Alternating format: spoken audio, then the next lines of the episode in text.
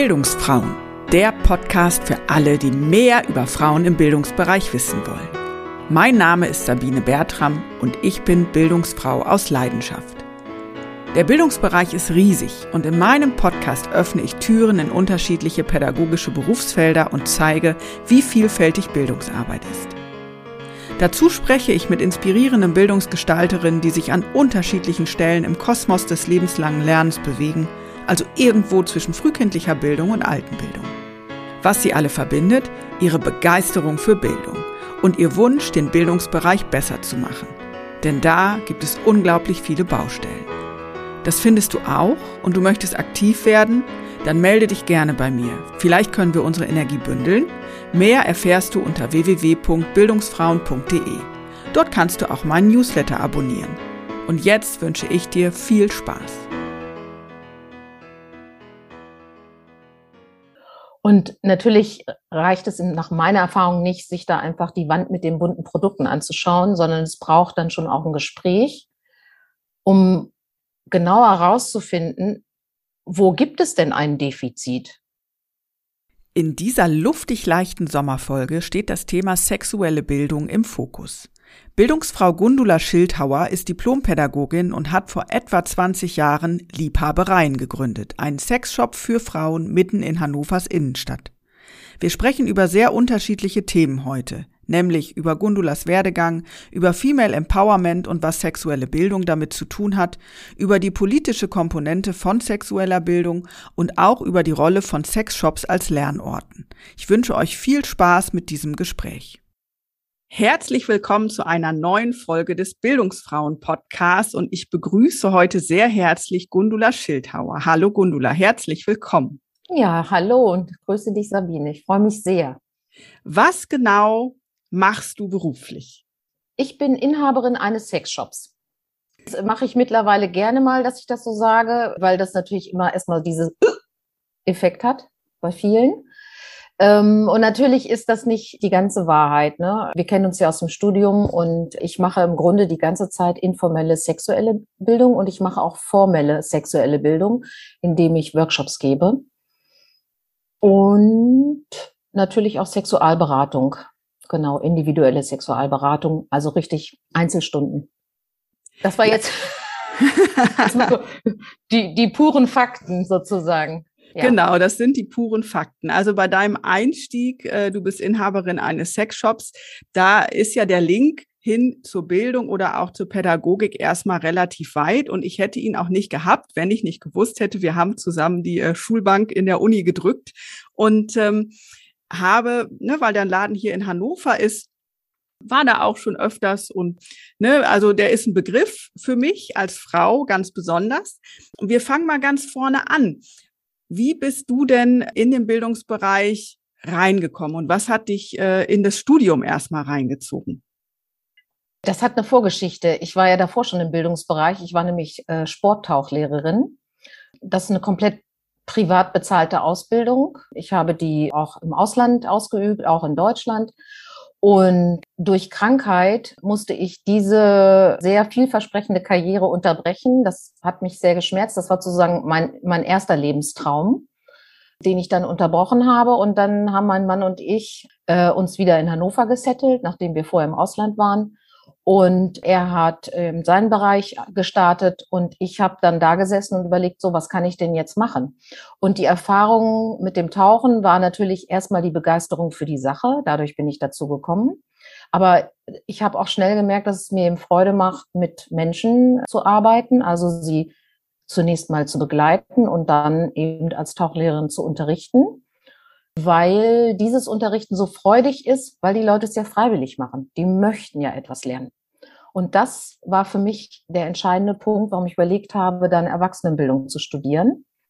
Weil ich gedacht habe, okay, den Teil, den möchte ich gerne professionalisieren und mal schauen, was ich dann mit dem Studium machen kann. Das war aber natürlich noch sehr diffus, so wie das ja für viele ist, gerade im Einstiegsbereich in die Uni. Manche haben schon klare Vorstellungen, aber die meisten haben noch keine klaren Vorstellungen, wo sie dann am Ende mal landen oder ob das dann tatsächlich nachher so funktioniert, wie sie sich das vorgestellt haben. Und ich war so, ich wusste nur, okay, ich möchte gerne weiter mit Erwachsenen im Bildungsbereich arbeiten. was ich dann da anzubieten habe, welche Inhalte, das war mir noch total unklar. Und um es vorwegzunehmen, das war dann auch das Problem am Ende des Studiums. Der Einstieg, den ich gefunden habe damals, der war so derartig schlecht bezahlt, dass einfach klar war, davon kann ich nicht leben. Und diese Einsickerprozesse, die man ja als äh, Trainerin oder als Selbstständige in der Weiterbildung hat, die konnte ich mir nicht leisten. Zu der Zeit war mein Kind geboren, mein Mann hatte sich selbstständig gemacht und für mich war klar, ich muss Geld verdienen und ich möchte auch Geld verdienen, um meine Familie zu ernähren. Und da kann ich mir so einen mehrjährigen Einsickerprozess schlicht und ergreifend nicht leisten. Was genau meinst du mit Einsickerprozess? Also ich habe ja damals äh, im Studium mich auch genau mit diesen Themen intensiv befasst. Einmal Vereinbarkeit von Familie und Beruf. Ein nach wie vor ja Riesenthema. Bis heute also ich kann nicht sagen, dass es große Fortschritte gab. Es gibt ein bisschen mehr Betreuungsangebote für Kinder, die sind aber qualitativ nicht so, dass, wie man sich das wünscht als Eltern. Also man bleibt immer in dieser, in diesem Spagat, wie kriege ich denn das bloß hin? Ne? Ich glaube, dass äh, nachfolgende Generationen haben es nicht wirklich einfacher. Und damit habe ich mich befasst und dann eben auch mit diesen, wie geht's denn weiter nach dem Studium? Und es äh, gab damals ja schon Untersuchungen, dass die meisten Diplompädagoginnen über einen mehrjährigen Prozess Stück für Stück den Fuß in die Tür bekommen bei Institutionen. Also, dass man nicht nach dem Studium klassisch, wie das jetzt bei anderen Studiengängen ist, sich bei irgendeiner Firma bewirbt und dann kriegt man eine Festanstellung.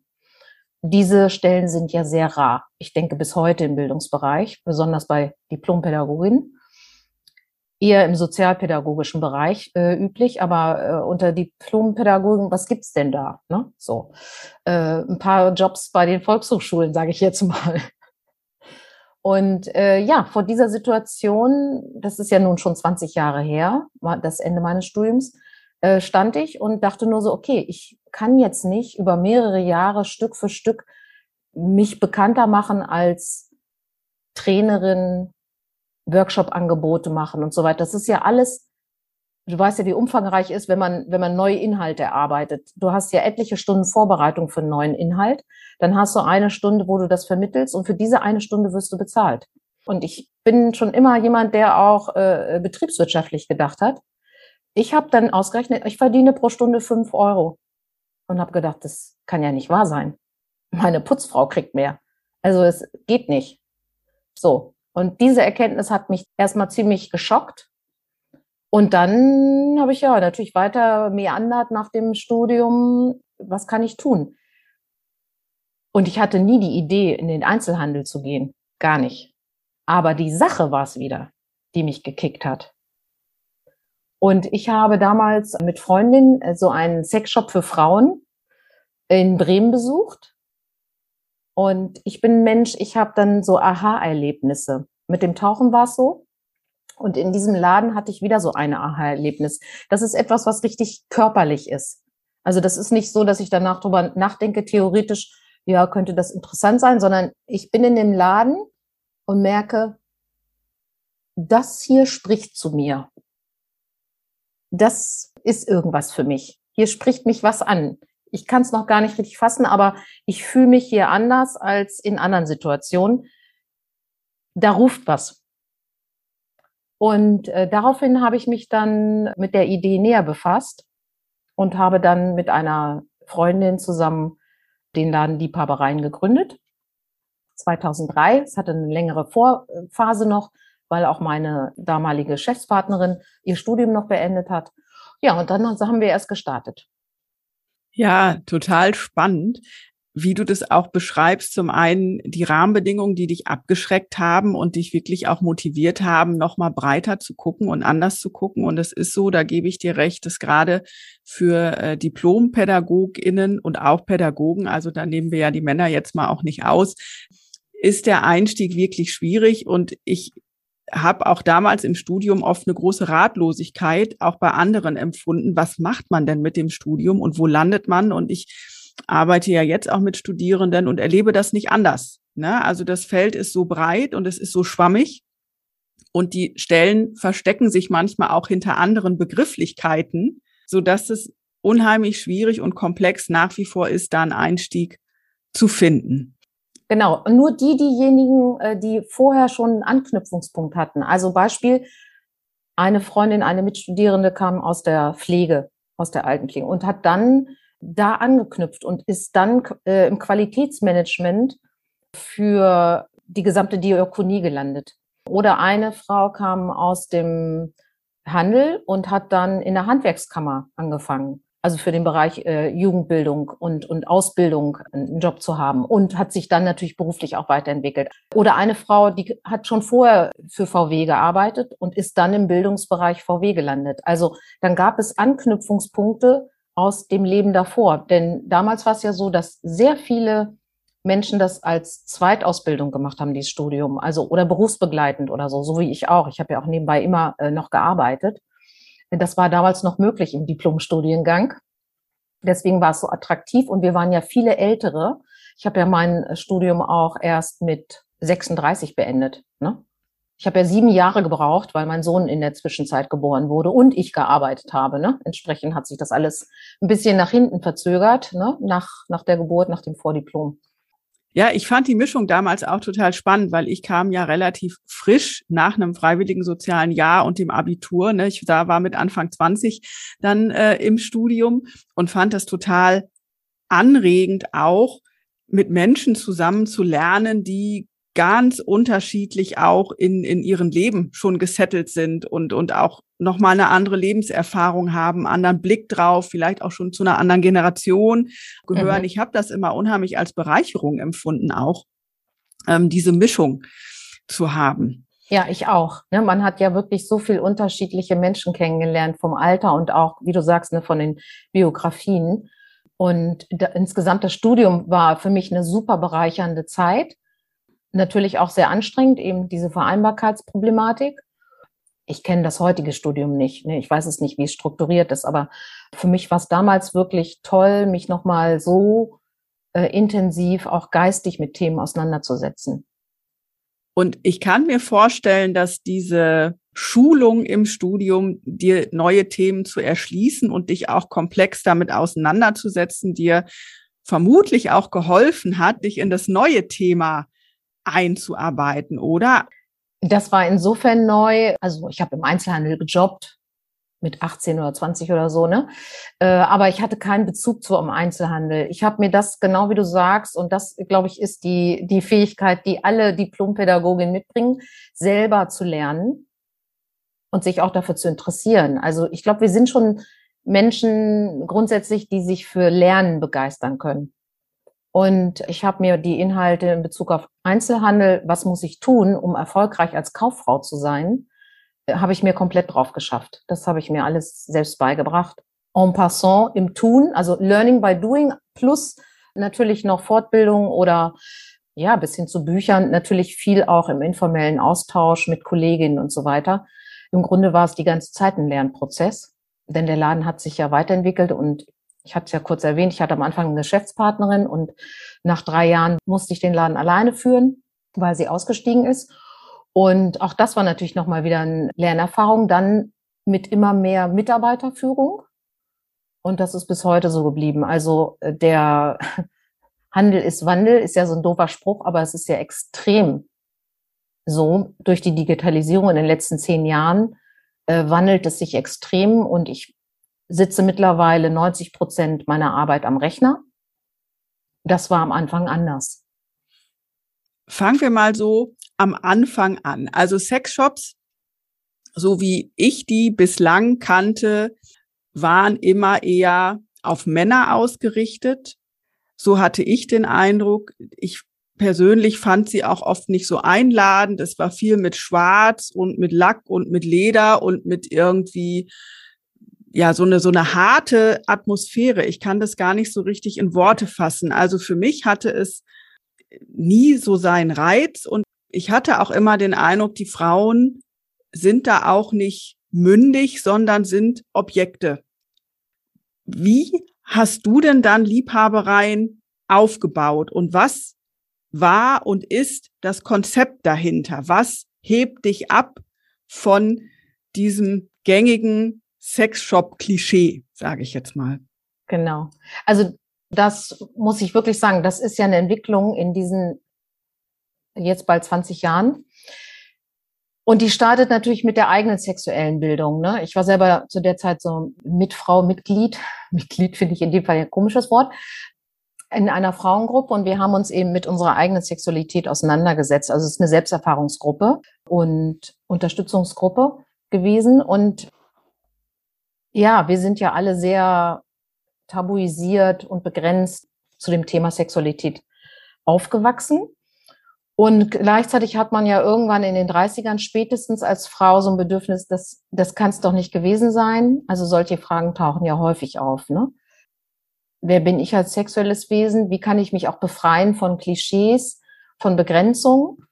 Und äh, so entstand auch diese Idee, einen professionellen Raum zu schaffen für Frauen und ihre PartnerInnen, in dem alle Facetten von Erotik gespiegelt sind. Und dazu gehört auch immer noch ein bisschen klischeehaft auf eine gewisse Art. Dazu gehören für mich auch äh, Bekleidung oder schöne Dessous und, und, und. Dazu gehören natürlich das Spielzeug, weil es mir eben mehr Möglichkeiten überhaupt bietet, meine Sexualität zu erforschen. Also dafür sind Sextoys absolut geeignet. Wobei ich das natürlich auch nie als Muss sehe, aber das ist wirklich ein Teil davon.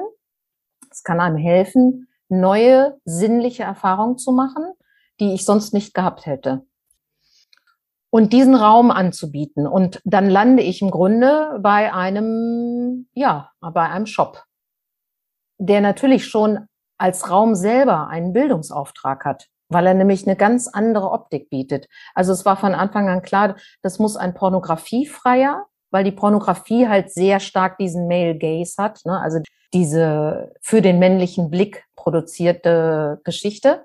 Und damals vor 20 Jahren noch viel krasser auf eine gewisse Art. Heutzutage hat sich das ja alles ins Internet verlagert, das gibt's gar nicht mehr. Also diese klassischen Läden, die du gerade im Kopf hast als Bild und die jeder bei dem Begriff Sexshop erstmal hat, das sind Bilder, die sind komplett veraltet. Die gab es eben vor 20 Jahren noch, aber durch, und das muss ich jetzt mal sagen, durch die Sexläden der Frauen, denn es gab neben mir eine Zeit lang, so bis 2010, ungefähr 20 dieser Läden in Deutschland, von Frauen geführt, mit einem anderen Anspruch, einem anderen Look.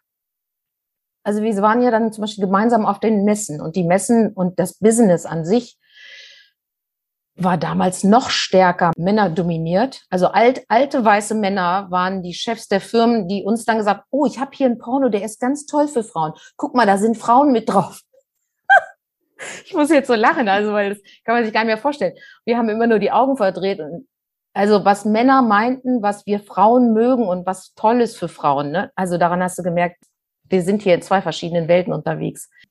Wir haben damals eben auch versucht, zum Beispiel überhaupt mal andere Verpackungen zu kriegen oder andere Produkte, die einfach natürlich anatomisch passender sind für Frauen. Nicht diesen geraden Stab aus Plastik, sondern etwas, was anatomisch geformt ist. Das ist heutzutage Standard. Und das kommt durch den Impact von Frauen, die gesagt haben, diesen Scheiß brauchen wir nicht, der funktioniert für uns nicht, wir brauchen was anderes. Und äh, wir haben, das muss ich wirklich sagen, wir haben auf den Messen so oft mit den Herstellern diskutiert und in manchen Herstellern passiert natürlich, also in den neuen, modernen Firmen passierte natürlich auch ein Wandel, dass es mehr Frauen gab, die eben was, was dazu gesagt haben und anatomische Kenntnisse wir wissen ja auch, ne, die Klitoris wurde ja erst wieder entdeckt 1997. Das ist auch sowas. Du denkst so, 150 Jahre vertan oder 100 Jahre vertan. Das war Wissen, das gab es vorher schon. 1850 gab es schon korrekte anatomische Abbildung der Klitoris. Und dann wurde das irgendwie über 100 Jahre ignoriert. Und dann wurde es wieder entdeckt das ist einfach absurd alles. Aber ja, wir wissen ja, wie die Bildung äh, auch in den Schulbüchern bis heute noch war. Die Schulbücher wurden ja jetzt erst geändert. Also das ist ja auch das Megadrama. Also diese ganze Unwissenheit in Bezug auf weibliche Anatomie, weibliche Sexualität, weibliche Bedürfnisse und natürlich jetzt heute, und das finde ich super, diverse Bedürfnisse und nicht mehr dieses nur in binären Formen denkende Mann, Frau. Also wir sind Gott sei Dank endlich weiter. Alle Menschen, die mit dem Thema Sexualität zu tun hatten, wissen das schon lange. In meinen Laden kamen schon immer Menschen, die queer sind, äh, die trans sind, die Crossdresser sind und so weiter. Und das waren für mich natürlich auch alles neue Lernaufgaben. Und das macht es auch so spannend, nach wie vor. Schon wieder ein bisschen abgeschwiffen von deiner Frage, du merkst. Ja, es ist, es ist ja wirklich auch ein großes Thema und da hängt mhm. ja viel dran. Also zum einen ja. die Bildungsarbeit, die du wirklich und Beratungsarbeit, die du ganz konkret in deinem Laden machst und zum anderen ja auch dieses Arbeiten an einem Kulturwandel, den du ja auch mit KollegInnen äh, bundesweit sozusagen angestoßen hast. Also weil, weil ihr euch vernetzt habt, weil ihr euch ausgetauscht habt, weil ihr einfach vehement und beharrlich und laut eingefordert habt, es muss sich was verändern, das passt so nicht mehr, sind ja eben auch Prozesse in Gang gekommen. Das heißt, auch da ist ja ein großer Entwicklungsprozess entstanden, schlicht und ergreifend. Genau, genau. Und das ist faszinierend, wie sich das schon allein gewandelt hat. Und jetzt gibt es ja aktuell eine neue Generation, wieder von jungen Frauen. Ich bin jetzt ja schon alt. also die jetzt, ich sage jetzt mal so Ende, Mitte 20 sind vielleicht oder bis Mitte 30, die queer-feministische, also nicht mehr nur noch feministische Ansprüche haben äh, an die Shops, sondern queer-feministisch sich verorten, das nochmal expliziter nach vorne stellen und insofern noch stärker für marginalisierte Menschen eintreten und denen einen Raum anbieten für ihre Bedürfnisse. Und ja, das finde ich super, das ist total wertvoll. Die verbinden das häufig auch noch mal mit noch stärker antikapitalistischen Ideen. Da habe ich so meine Zweifel, wie sich Einzelhandel und Antikapitalismus verbinden soll. Aber das ist meine persönliche Sicht. Und ich finde, jede Generation hat ja Gott sei Dank neue Impulse und darf dann eben für sich lernen, wie es gehen kann. Ja, mit was für Fragen und Anliegen kommen denn KundInnen zu dir?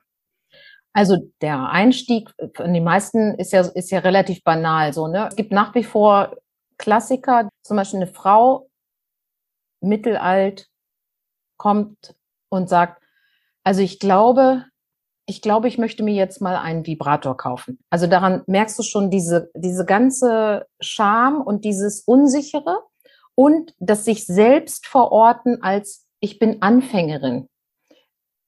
Und dann, ich will definitiv, also Scham ist immer da. Scham ist bei dem Thema grundsätzlich da an der einen oder anderen Stelle. Das ist einfach tief verankert in uns. Äh, und ich nehme mich da nicht aus. Das ist klar, man verliert die Scham nicht, sondern die ist immer an, an neuen oder anderen Stellen da. Was ich versuche dann, den zu spiegeln, indem ich frage, okay, ich verstehe, Sie hatten noch nie Sex? Und dann wird natürlich gelacht und so, ja, ja, nein, natürlich, hahaha, ha, ha, ich habe nur noch nie einen Vibrator. Ich sage, sehen Sie, das ist der Punkt. Ne? Sie sind keine Anfängerin im Sex. Sie wissen genau, was Sie mögen. Und da geht's lang rauszufinden, welche Art von Stimulation mögen Sie, wie machen Sie sich selbst und wie kann das Toy Sie darin unterstützen? Also Toy ist der englische Begriff, den ich verwende für Sexspielzeug.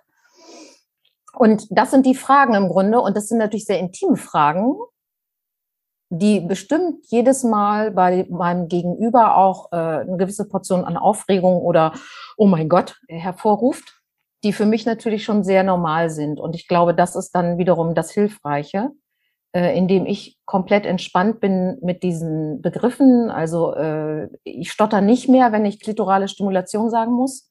Das war am Anfang anders. Ja, also äh, ich habe natürlich auch wahnsinnig viel gelernt und mich damit auseinandergesetzt. Ja, und so äh, beginnt dann ein Gespräch und natürlich habe ich auch viele, viele KundInnen und natürlich eben nicht nur Frauen, sondern Männer und divers, die genau wissen, was sie wollen. Also die auf der ganz genauen Suche nach was Spezifischem oder den Laden wirklich auch als Inspiration verstehen und so ist er ja auch gedacht und sagen, wir wollen uns nur mal inspirieren lassen. Also überhaupt mal gucken, was gibt's denn in dieser großen bunten Welt Sexualität in Bezug auf Produkte? Wie könnte denn das unser Sexleben bereichern? Und natürlich reicht es nach meiner Erfahrung nicht, sich da einfach die Wand mit den bunten Produkten anzuschauen, sondern es braucht dann schon auch ein Gespräch, um genauer herauszufinden, wo gibt es denn ein Defizit? Oder wo ist denn der Wunsch nach Ergänzung, nach Erweiterung? Ne? Wo, wo besteht der denn? Und ist der im Paar gleich? Wobei, das sind Fragen, also ich habe auch gelernt in diesen 20 Jahren, ich mache keine Paarberatung en passant. Dafür nehme ich Geld. Auch keine tiefgehende Einzelberatung. Ich bleibe dann im Laden schon auf der Produktebene.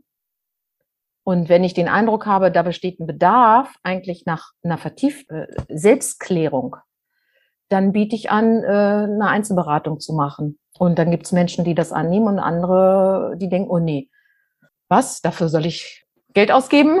So, ne? Das gibt's natürlich auch. Du hast ja vorhin schon gesagt, dass alleine der Raum, in dem du dein Geschäft hast und wie du dein Geschäft gestaltest, den Laden im Inneren, ja auch schon ein Bildungsauftrag sozusagen hat oder ein, ein Lernfeld ist, einfach weil, wenn ich reinkomme, ich mir alles auch einfach erstmal angucken kann. Was machst du, zusätzlich oder was ist dir wichtig, um eine Atmosphäre zu kreieren, dass deine Kundinnen sich dann auch öffnen können? Also sie kommen ja rein, sind aufgeregt, aber was, was tust du, damit eben ähm, noch mehr Öffnung erfolgen kann und damit du auch glückliche Kundinnen hast, die äh, finden, was sie suchen? Ja, das ist der absolute Wunsch und das Ziel. Also er ist diskret, denn mittlerweile ist der Laden äh, umgezogen und im dritten Stock eines Gewerbegebäudes in der Innenstadt. Also top erreichbar. Niemand weiß, wenn du ins Gebäude gehst, wo du hingehst. Du könntest auch zum Steuerberater über mir gehen. Dann aber, wenn du direkt den Laden betrittst, nach dem Klingeln, das ist eine gewisse Hürde für manche Menschen, dann hast du einen offenen Raum vor dir, der eben eine große Fensterfront hat, der Licht äh, durchschienen ist. Also es ist das genaue äh, Anti von abgeklebt und dunkel. Und es ist eine Boutique. Also es ist eingerichtet auch wie eine Boutique. Es gibt eine Seite mit Dessous und Bekleidung und Accessoires, dann gibt es Massageprodukte und dann gibt es eine Wand mit viel Spielzeug. Und zwar von zart bis hart nenne ich das jetzt mal ja, das ist schon, das weiß ich auch für Menschen, die sowas zum ersten Mal sehen, ist das geradezu erschlagend, weil, oh Gott, was ist denn das alles und was macht man damit und was ist denn das? Also diese Fragen tauchen auf. Und das aber finde ich super, wenn das jemand tatsächlich dann auch sprachlich äußert, weil ich dann äh, genau auch im Grunde schon wieder Bildungsauftrag habe, was zu erklären.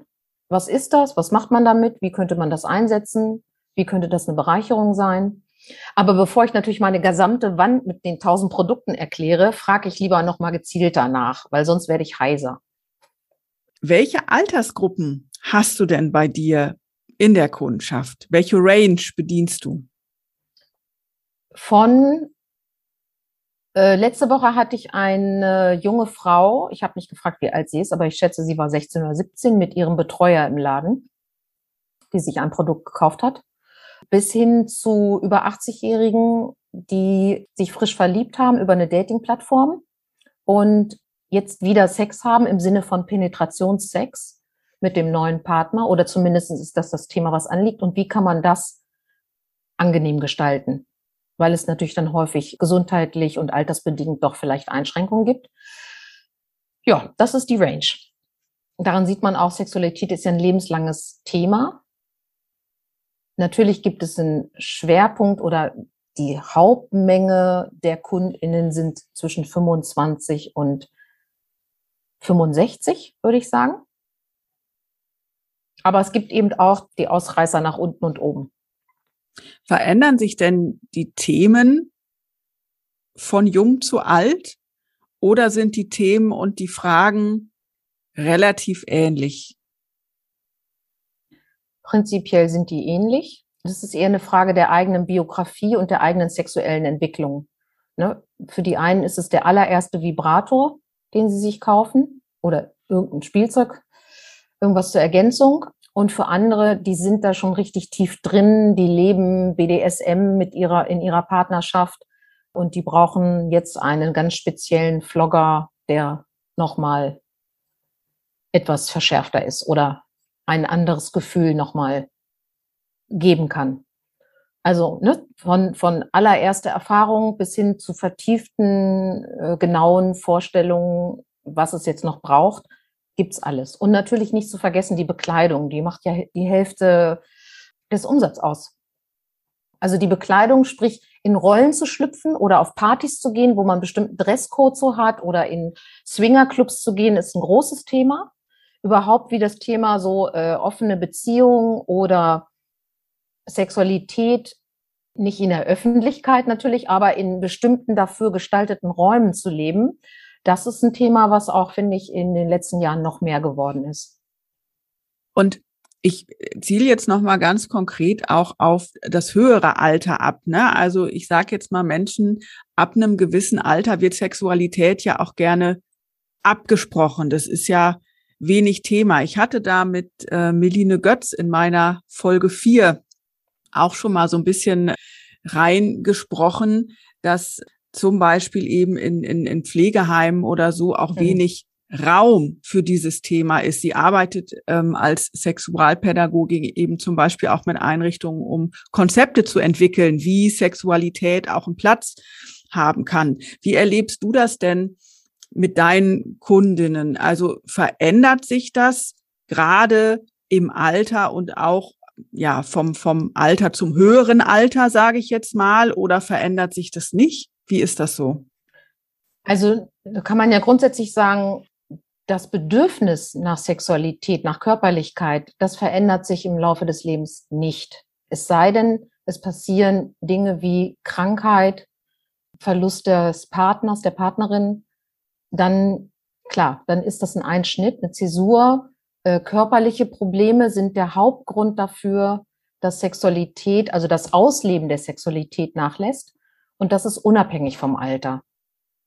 Natürlich ist das Thema Krankheit, Gesundheit äh, ein Thema auch häufig im höheren Alter. Du hast eben das Pflegeheim angesprochen und das ist natürlich nochmal eine spezifische Situation. Aber die Problematik in Pflegeheimen betrifft natürlich auch jüngere Menschen. Es gibt ja auch viele junge Menschen, die in Pflegeheimen leben und die natürlich ein Bedürfnis nach Beziehung, nach Körperlichkeit, nach Sexualität haben. Und das ist ein Drama, dass die sexuelle Selbstbestimmung dort immer noch nicht umgesetzt ist. UN-rechtsmäßig seit 1999 verankert, in Deutschland immer noch nicht umgesetzt. Es gibt so Noten, ne? wie, wie weit sind nicht nur LGBTQI-Bedürfnisse und, und Rechte umgesetzt äh, in den Ländern. Und wir sind im Ranking im Mittelbereich. Also das ist beschämend. Punkt. Das Gleiche gilt eben auch gerade für, für die Rechte von Menschen, die in Heimen leben. Denen wird das nicht ermöglicht, sondern denen wird es häufig sogar mit voller Absicht verunmöglicht, weil die Pflegenden sich nicht mit dem Thema auseinandersetzen möchten. Also das ist jetzt eine Pauschalisierung, das stimmt natürlich nicht für Einzelpersonen, aber grundsätzlich ist der Tenor immer noch so dieses Thema, es ist halt ein Tabuthema, für viele Menschen ist es erstmal eine Hürde und unangenehm, sich damit auseinanderzusetzen. Und ich kann dir sagen, ich war ja Mitglied im Netzwerk Sexualität in der Altenpflege, hier in Hannover gegründet.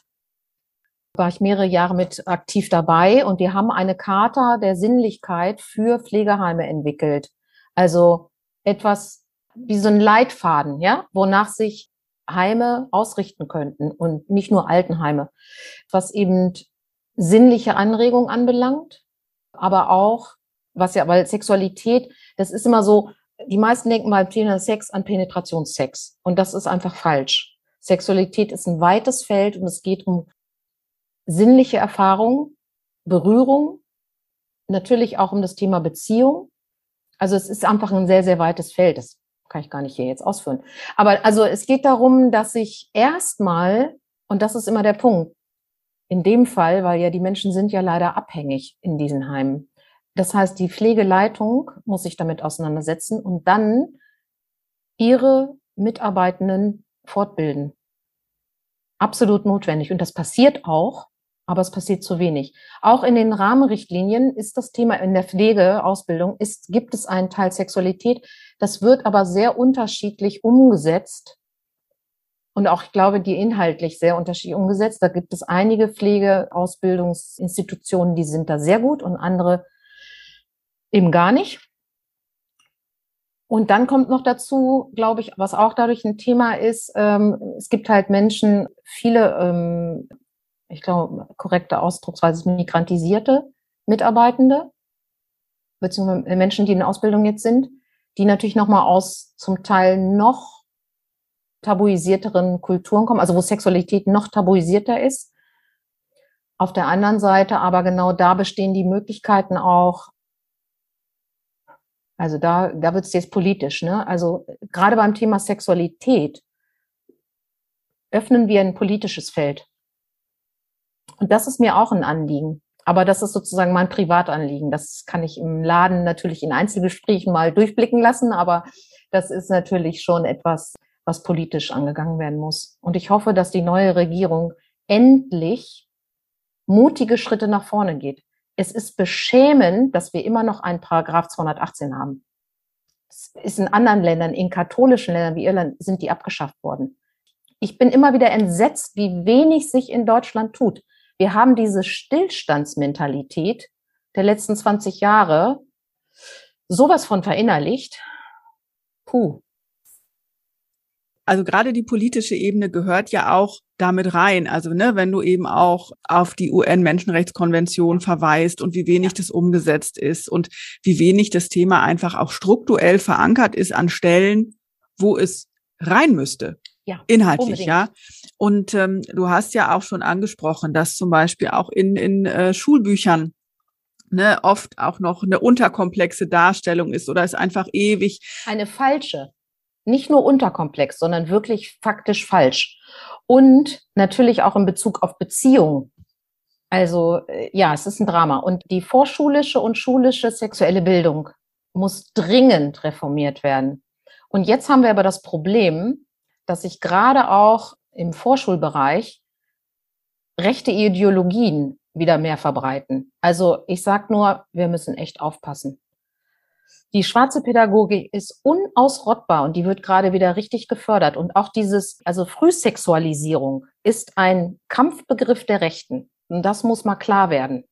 Und deswegen ist es furchtbar, wenn sich besorgte Eltern dann da sozusagen vor den Karren spannen lassen. Warum? Weil sie sich mit, mit der eigenen Sexualität nicht oder überhaupt mit dem Thema Sexualität noch nicht intensiv auseinandergesetzt haben und deswegen ihre Kinder vermeintlich schützen wollen. Sie schützen sie nicht damit, sondern sie, sie ermöglichen ihnen eben nicht, sich selbst zu schützen. Und darum muss es ja gehen, dass Kinder lernen, wie sie sich selbst schützen können, wie sie selbst stark werden, ihre individuellen Bedürfnisse wahrzunehmen und auch ihre individuellen Grenzen, denn das gehört ja immer zum Bedürfnisthema dazu. Und nur wenn ich das gut gelernt habe, indem ich darin bestärkt wurde, dass ich der Mensch sein darf, der ich bin, egal ob jetzt cis oder trans oder was auch immer, mit welcher Präferenz, ne, hetero, homo, bi, was auch immer, nur wenn ich dem Menschen, und zwar auch schon dem Kleinkind, diesen Raum gebe, mich auszuprobieren und eben nicht in diese Stereotypen gepresst werde, Jungs dürfen kein Pink tragen, Mädchen aber nur und so weiter und so fort. Nur wenn das unterstützt wird, haben wir die Chance, dass Menschen wirklich starke Individuen werden, die sich gut vertreten können und damit auch die Demokratie vertreten können. Für mich hängt das klar zusammen.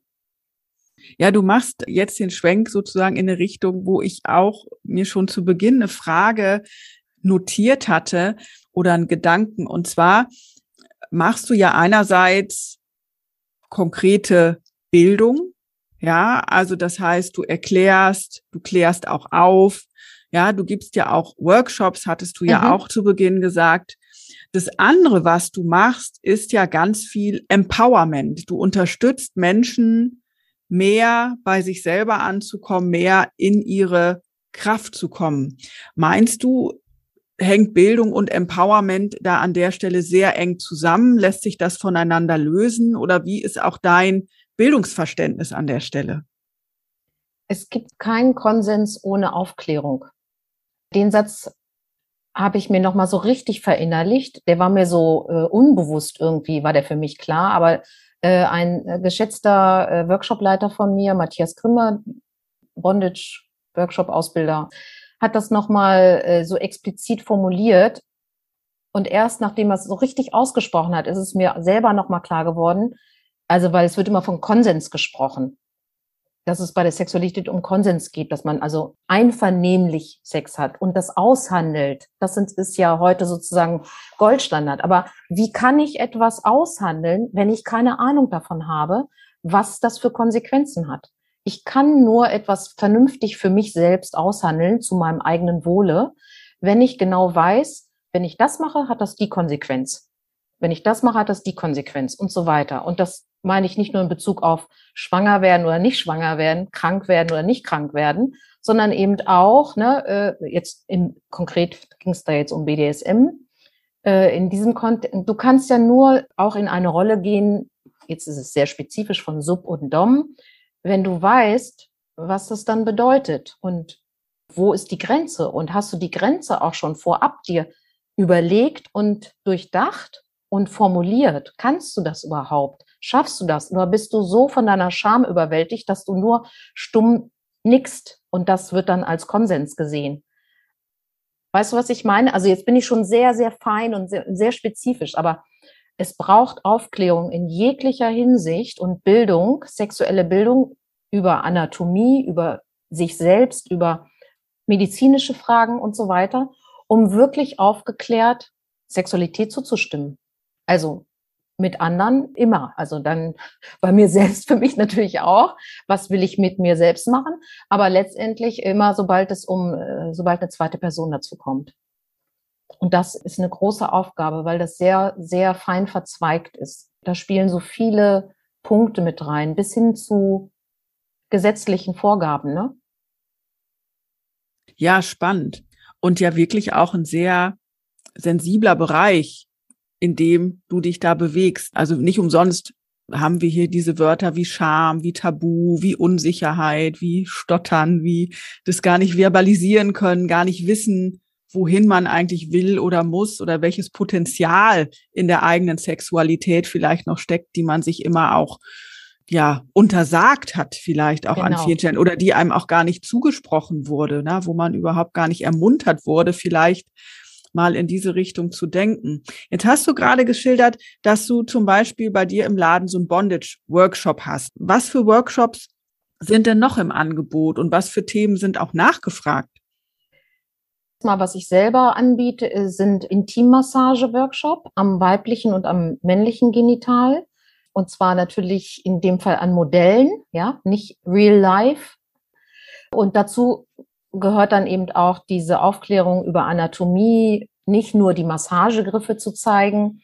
Da geht's aber schon, also mh, hm, wann haben Menschen Lust auf Bildung? Wenn sie sich einen Benefit davon versprechen und wenn es Spaß macht.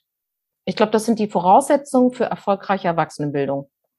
Ich mache das nicht nur, wenn ich denke, oh ja, stimmt, da weiß ich wirklich wenig drüber, das muss ich jetzt mal lernen. Weißt du, was ich meine? Mit so einem schulischen Gedanken.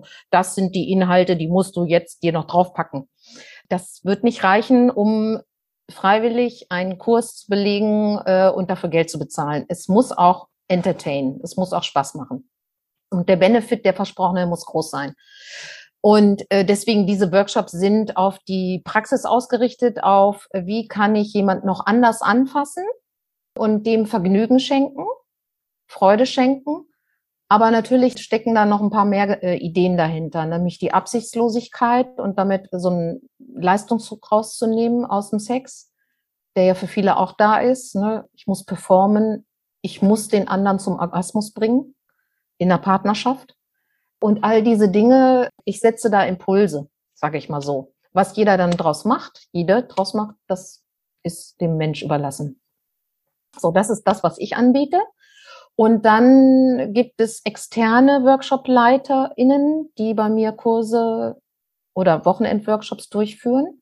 Da habe ich eine Frau, die sich Erotik-Coach nennt und tatsächlich ursprünglich aus der Pflege kommt und mittlerweile auch Sexualfortbildung macht in der Pflege Und das ist ihr Hauptteil. Und dann hat sie aber noch ihren Spaßteil an Workshops. Und das ist sowas wie Be Erotic, also Frauen zu ermuntern, zu ihrer eigenen erotischen Ausstrahlung zu stehen. Und das ist ja für viele schon schwierig.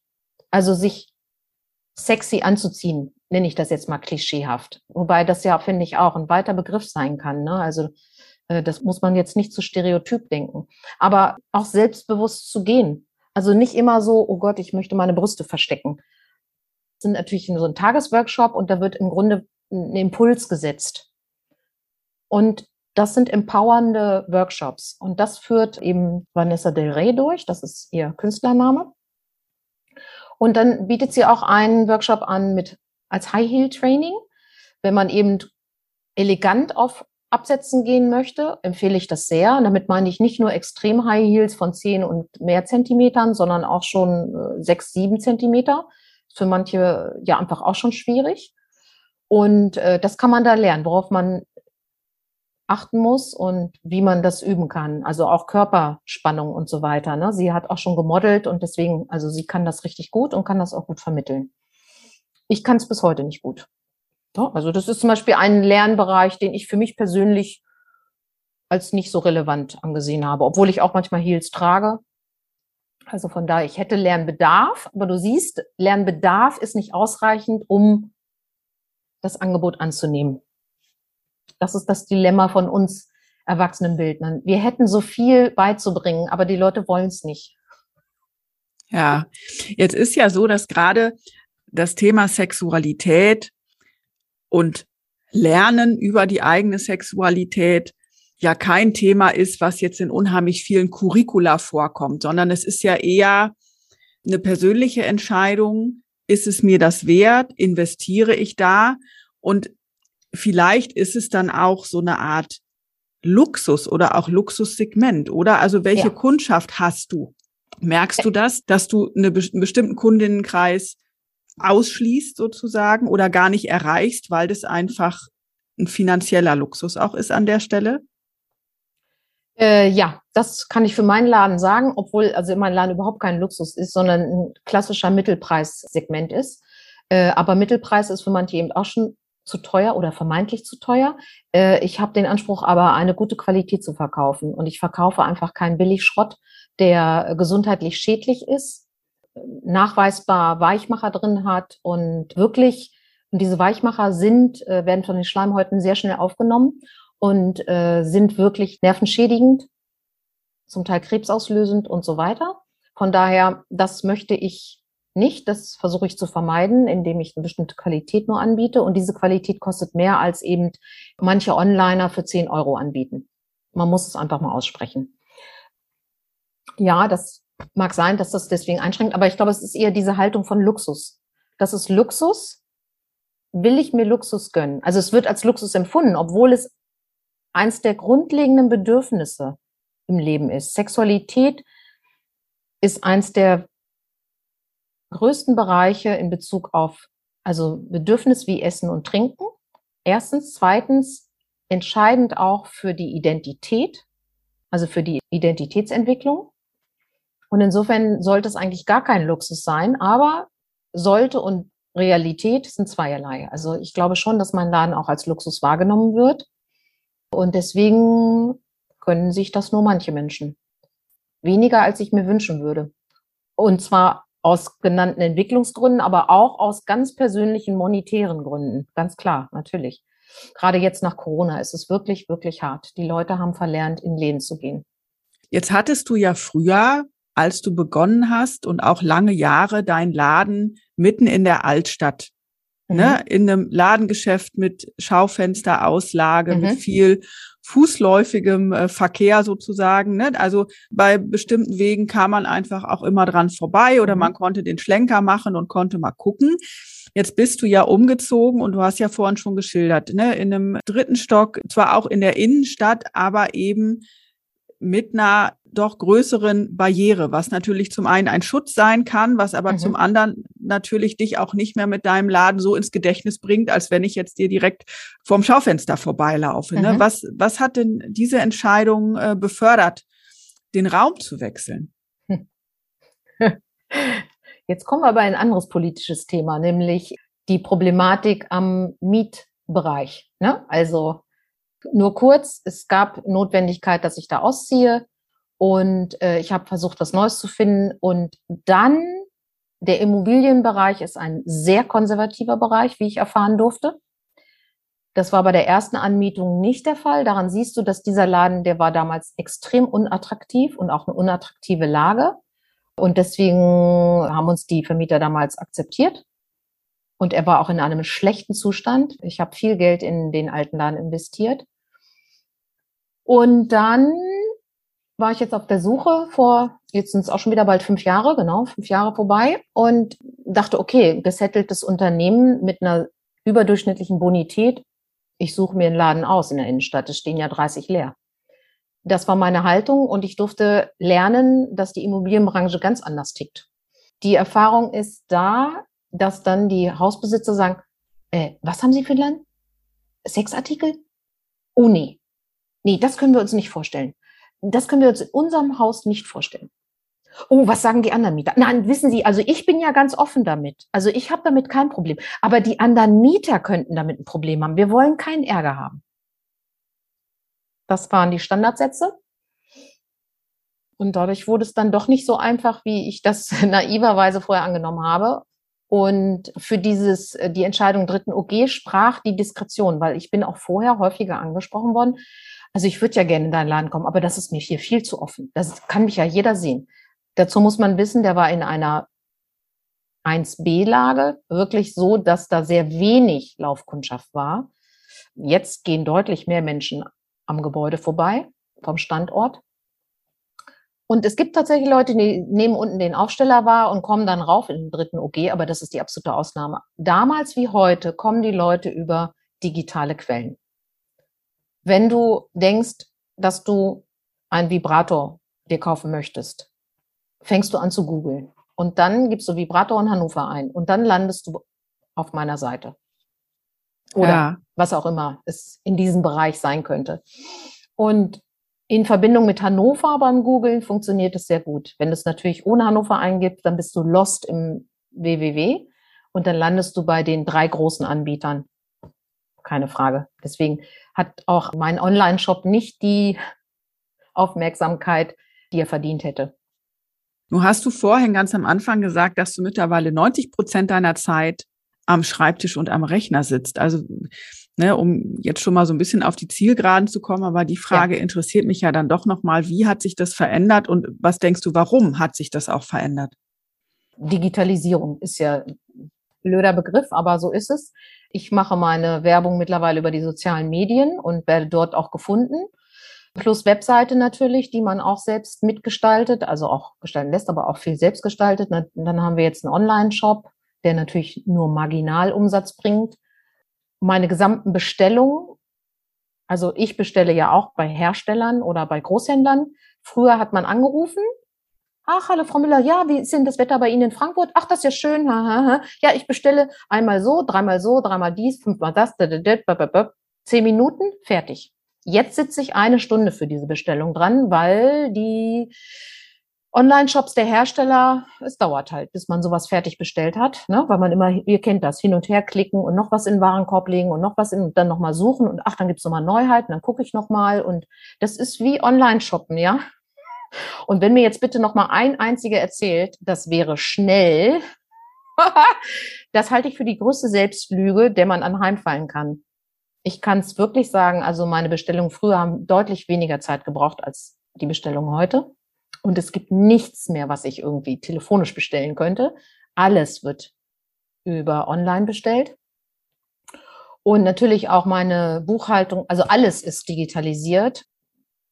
Ja, Punkt. Also sitze ich am Rechner, schreibe E-Mails, alles, was andere Büroarbeitende halt auch machen. Ja. Ja. Und die, die Zeit mit den Kundinnen im Beratungsgespräch, das ist natürlich die schönste Zeit. Aber ich kann sagen, also was mich anbelangt, ich habe ja noch zwei Mitarbeitende, die im Verkauf überwiegend tätig sind, aber mittlerweile auch immer mehr in die digitalen Aufgaben eingeführt werden. Also die kümmern sich auch um die sozialen Medien, um die Kommunikation mit den KundInnen dort, äh, über WhatsApp, über Instagram überwiegend. Ja, also das sind die Aufgaben. Und das hat es vor 20 Jahren einfach noch nicht gegeben. Durch Corona musste man sich dort wirklich professionalisieren. Ansonsten hätte man den Laden im März 20 schon schließen können. Ja, klar. Jetzt haben wir ja ganz viele Felder gestreift. Ne? Zum ja. einen die Schwierigkeiten des, des Einzelhandels, zum anderen diese vielschichtigen persönlichen Ebenen mit Scham, mit sich was gönnen, zum anderen auch politische Ebenen, was Rechte angeht und was auch ja noch nicht umgesetzte ja rechtliche Rahmenbedingungen angeht. Wenn du mal so in die Zukunft so ein bisschen blickst, was wünschst du dir denn für den Bereich der sexuellen Bildung? In welche Richtung muss es gehen? Wow. Also ich wünsche erstmal jedem, dass jeder Mensch ein Bewusstsein entwickelt dafür, dass das, was der Mensch gelernt hat durch seine Eltern oder bis in seine Pubertät, nicht alles ist, was man zu dem Bereich wissen können könnte und erfahren könnte. Also das ist wie so eine Tür aufmachen und ich kann mich erweitern als Mensch und ich kann besseren Sex haben, ich kann mich wohler fühlen, ich kann mich wohler fühlen in meinem eigenen Körper. Das ist sehr eng gekoppelt. Also es lohnt sich, sich in dem Bereich auf die Reise zu begeben, ich, möchte ich das mal so nennen. Und da gibt es natürlich unterschiedlichste Angebote. Dass insgesamt im Bewusstsein der Gesellschaft das Thema Sexualität weniger tabuisiert ist und weniger so die Frauenzeitschrift mit dem großen C, höher, schneller, weiter, mehr Leistung, optimieren, wie werde ich die beste Liebhaberin, also dass das Ding auch weniger wird. Und dieses, dieses ganze Reißerische, ja, und gleichzeitig natürlich auch, was wir haben, ist eben jetzt Empörung. Ein Wahnsinnsempörungsding in Bezug auf Transrechte, auch Homosexualität immer noch, wenn es darum geht, das als wirklich, wirklich normal zu empfinden. Normal ist wirklich der allerletzte Begriff, den man im Bereich Sexualität nutzen kann. Es gibt keine normale Sexualität. Es gibt nur individuelle Sexualität. Und ich glaube, es gibt keinen Bereich, wo wir individuell so unterschiedlich ticken und leben wie beim Thema Sexualität. Und dass das als Norm verstanden wird, dass es wirklich nur eine individuelle Sexualität gibt, die sich aus vielen Teilen zusammensetzt. Das würde ich mir wünschen, dass das im Bewusstsein mehr ankommt. Und äh, ja, dafür brauchen wir mehr sexuelle Bildung, aber wir müssen die ansetzen wirklich im Vorschulalter und in der Schule. Und das braucht wiederum Fortbildung bei Lehrern und Lehrerinnen. Und das braucht Auseinandersetzung auf der persönlichen Ebene, weil dieses Thema kann ich nur vermitteln. Ich glaube, alle Lehrerinnen im Schuldienst werden mir zustimmen, die damit konfrontiert sind, dass sie das unterrichten sollen, müssen, keine Ahnung wenn man sich damit auseinandergesetzt hat und wenn man also sich selbst geklärt hat damit. Weil wenn ich mich selbst geklärt habe, wer bin ich? Was davon möchte ich leben? Wie viel soll Sexualität in meinem Leben Raum haben? Dann kann ich das auch vorurteilsfrei anderen Menschen zugestehen. Und darum geht's ja, dass ich jungen Menschen auch das schon vermittle. Das ist ein Tableau und das ist verwirrend. Es gibt viele, viele Möglichkeiten und spür in dich rein, wer bist du davon? Was davon magst du? Und das ist auch ein Prozess, der sich im Laufe deines Lebens immer weiter noch verändern kann. Es ist nicht in Stein gemeißelt. Ah, jetzt weiß ich, ich bin das und ich mag das und so bleibt es jetzt bis zum Lebensende. Sondern das kann sich auch immer noch weiterentwickeln. Also diese, diese rundum Selbstbildungsmöglichkeit dass die wirklich als Chance gesehen wird und auch als Normalität und nicht, ah ja, wir sind geboren als Mann und Frau und fertig. Das ist einfach eine Lüge, das stimmt nicht. Es gibt einfach viele Menschen, die sind nicht als Mann oder Frau geboren. Ja, wichtige Worte. Und ich könnte hier noch wieder einsteigen an einigen Stellen und nochmal vertiefend nachfragen. Das mache ich im Hinblick auf die Zeit nicht an dieser Stelle. Vielleicht ergibt sich ja noch mal eine andere Gelegenheit.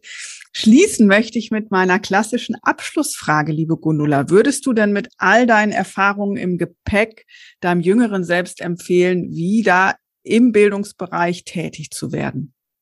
Unbedingt. Also das Freudigste an meiner derzeitigen Situation ist der Kontakt mit den Menschen und die Beratungstätigkeit. Das ist auch meine absolute Kernkompetenz. Und das möchte ich gerne weiterleben. Und ich überlege auch gerade, wie ich diesen Bereich nochmal stärken kann. Also wie ich doch noch mehr konkrete sexuelle Bildung anbieten kann, neben dem Dasein als Einzelhändlerin. Ja, mal schauen, wo es einen noch hinführt.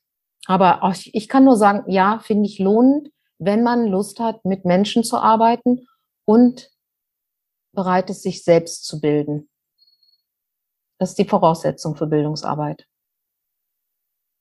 Ja, vielen Dank für dieses Gespräch. Ich freue mich, dass wir so tief und so vielfältig eingestiegen sind in dein Thema, in deine Themenwelt. Und ich hoffe, dass äh, unser Gespräch an der einen oder anderen Stelle auch nochmal einen Impuls setzt, bei der einen Hörerin, dem anderen Hörer, wie auch immer, sich mit der eigenen Sexualität auch nochmal intensiver auseinanderzusetzen. Das würde mich auch freuen, jedenfalls für die Menschen. Sexuelle Bildung ermuntert dazu, sich selbst intensiv kennenzulernen und auch das eigene Selbstbewusstsein zu entwickeln. Dass in diesem Feld und gerade bei Frauen ein großer Bedarf besteht, erlebt Gundula Schildhauer täglich in ihrem Ladengeschäft Liebhabereien.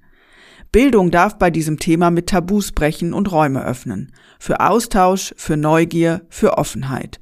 Und deutlich wird in unserem Gespräch auch, Bildung findet überall statt. Und wieder gab es spannende weibliche Einblicke in den Bildungsbereich. Du willst mehr? Weitere Folgen findest du auf www.bildungsfrauen.de und natürlich überall, wo es Podcasts gibt. Dort kannst du auch gerne ein Like dalassen. Du willst nichts verpassen? Dann folge mir auf Instagram oder LinkedIn. Und ich freue mich auch, wenn du mir einen digitalen Kaffee spendierst für diese Folge. Die Links findest du in den Show Notes.